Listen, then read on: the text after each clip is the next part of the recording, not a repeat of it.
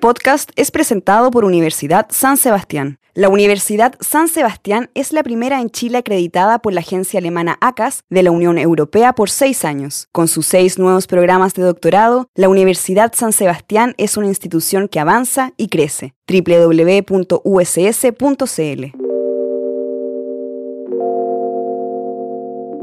Hola, bienvenidos a la Jornada Podcast. Mi nombre es Carlos Melo, soy ingeniero civil industrial y dirijo el Centro de Ingeniería y Políticas Públicas de la Universidad San Sebastián.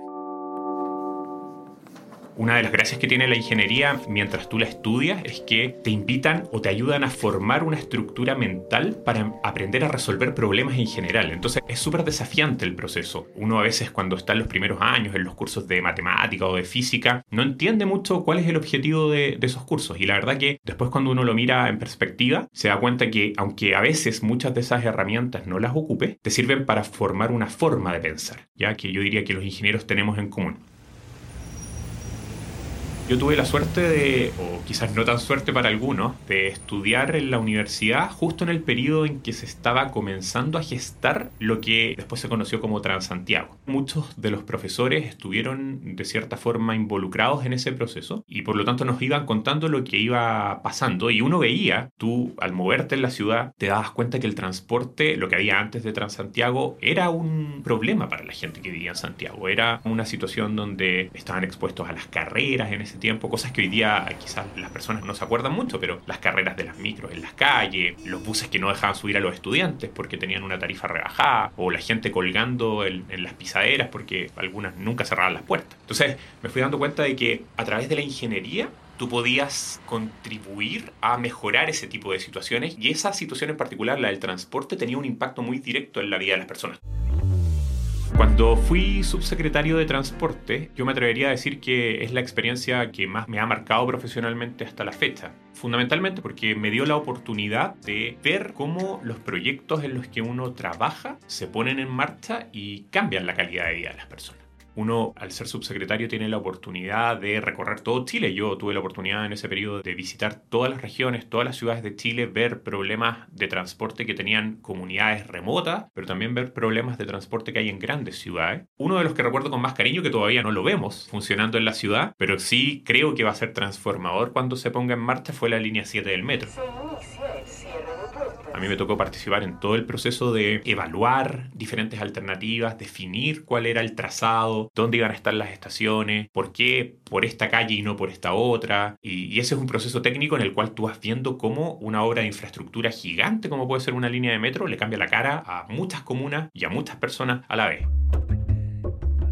Hoy soy académico en la Facultad de Ingeniería de la Universidad San Sebastián. Ahí he trabajado en dos proyectos que hemos estructurado un centro de ingeniería y políticas públicas donde básicamente tratamos que nuestros académicos junto con los estudiantes desarrollen investigación multidisciplinaria con las diferentes disciplinas de la ingeniería, pensando en cómo resolver problemas que son públicos, problemas en el área del transporte, obviamente, pero también problemas en áreas como la energía, la provisión de infraestructura, la sustentabilidad y que finalmente ayuden a que la población en general tengan una mejor calidad de vida. En particular, hicimos un proyecto en esta área de la micromovilidad. Lo que estudiamos fue analizar cómo los cambios de la norma que ha habido en Chile en los últimos años respecto a las bicicletas y respecto a los scooters, la famosa ley de convivencia de modos, que seguramente muchos de los que nos escuchan habrán escuchado por ahí hablar de ella. Así que el proyecto cierra o lo que hace es plantear recomendaciones de política pública para que las autoridades de transporte puedan adoptar ciertos cambios en la infraestructura y en los sistemas normativos del transporte para que la bicicleta y el scooter sean más seguros y finalmente más gente los quiera ocupar y así haya menos congestión y menos contaminación en general.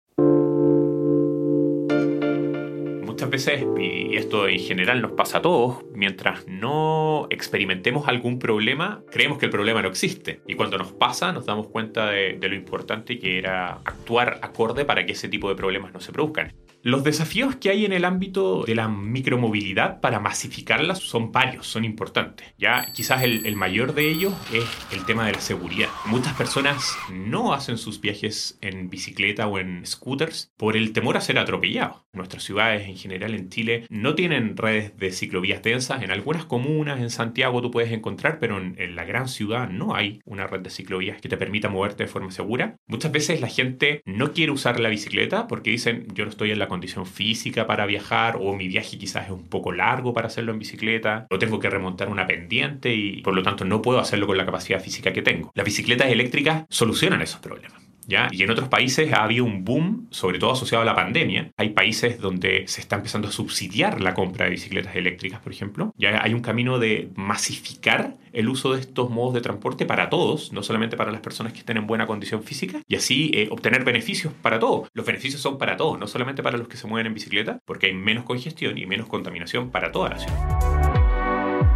Una parte importante de nuestra investigación en el Centro de Ingeniería y Políticas Públicas fue analizar el fenómeno de la micromovilidad en regiones, ¿ya? Porque efectivamente el desarrollo es muy distinto al de Santiago. Hay casos que son bastante emblemáticos y que a veces en Santiago no se conocen, pero por ejemplo en ciudades como Rancagua se ha desarrollado una red de ciclovías muy amplia a lo largo de toda la ciudad, con no poca controversia, porque obviamente en el centro histórico poner ciclovías para quitar pistas para autos siempre genera cierta controversia, pero los resultados han sido muy positivos. La mayoría de las ciudades de la zona central, donde vive el 70% de la población chilena, son ciudades que son ideales para moverse en bicicleta, no tienen grandes diferencias de no hay episodios climáticos tan extremos, son ciudades donde en general todavía no existe una densidad en los viajes de automóvil para que sea tan inseguro moverse en bicicleta. Entonces, nosotros proponemos buscar ciertos mecanismos para que se estimule la micromovilidad en esas ciudades. En particular, creemos que el implementar sistemas de bicicletas públicas en esas ciudades, ciudades como Concepción, como Talca, como Rancagua, como Curicó, Chillán, podría ayudar a que más gente utilizara la bicicleta en su vida diaria. En esas ciudades los trayectos nunca superan los 10 kilómetros en promedio y por lo tanto son perfectamente posibles de realizarse arriba de una bicicleta.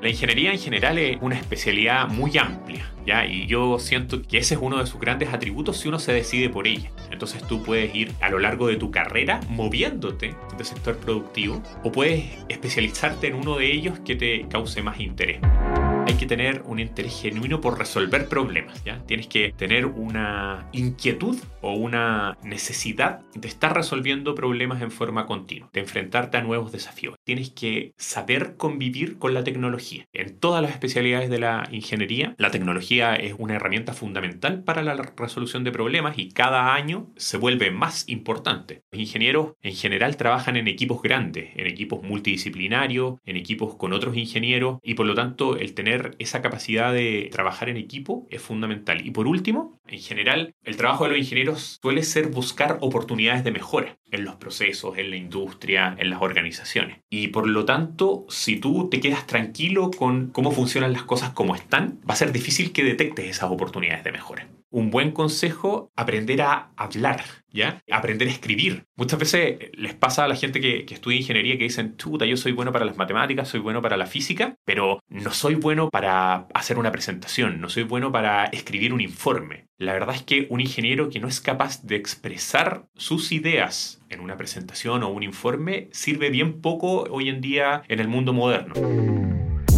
Creo que es muy importante conversar con diferentes personas que trabajen en la ingeniería para que se dan cuenta de la diversidad de cosas que pueden hacer al final. Y eso te da una idea rápida de que finalmente esta carrera te abre muchos caminos hacia adelante y por lo tanto no amarra de cierta forma tu decisión de desarrollo futuro a lo que tú elijas al momento de entrar a la universidad, que tú después siempre vas a tener muchas alternativas donde desempeñarte y donde trabajar.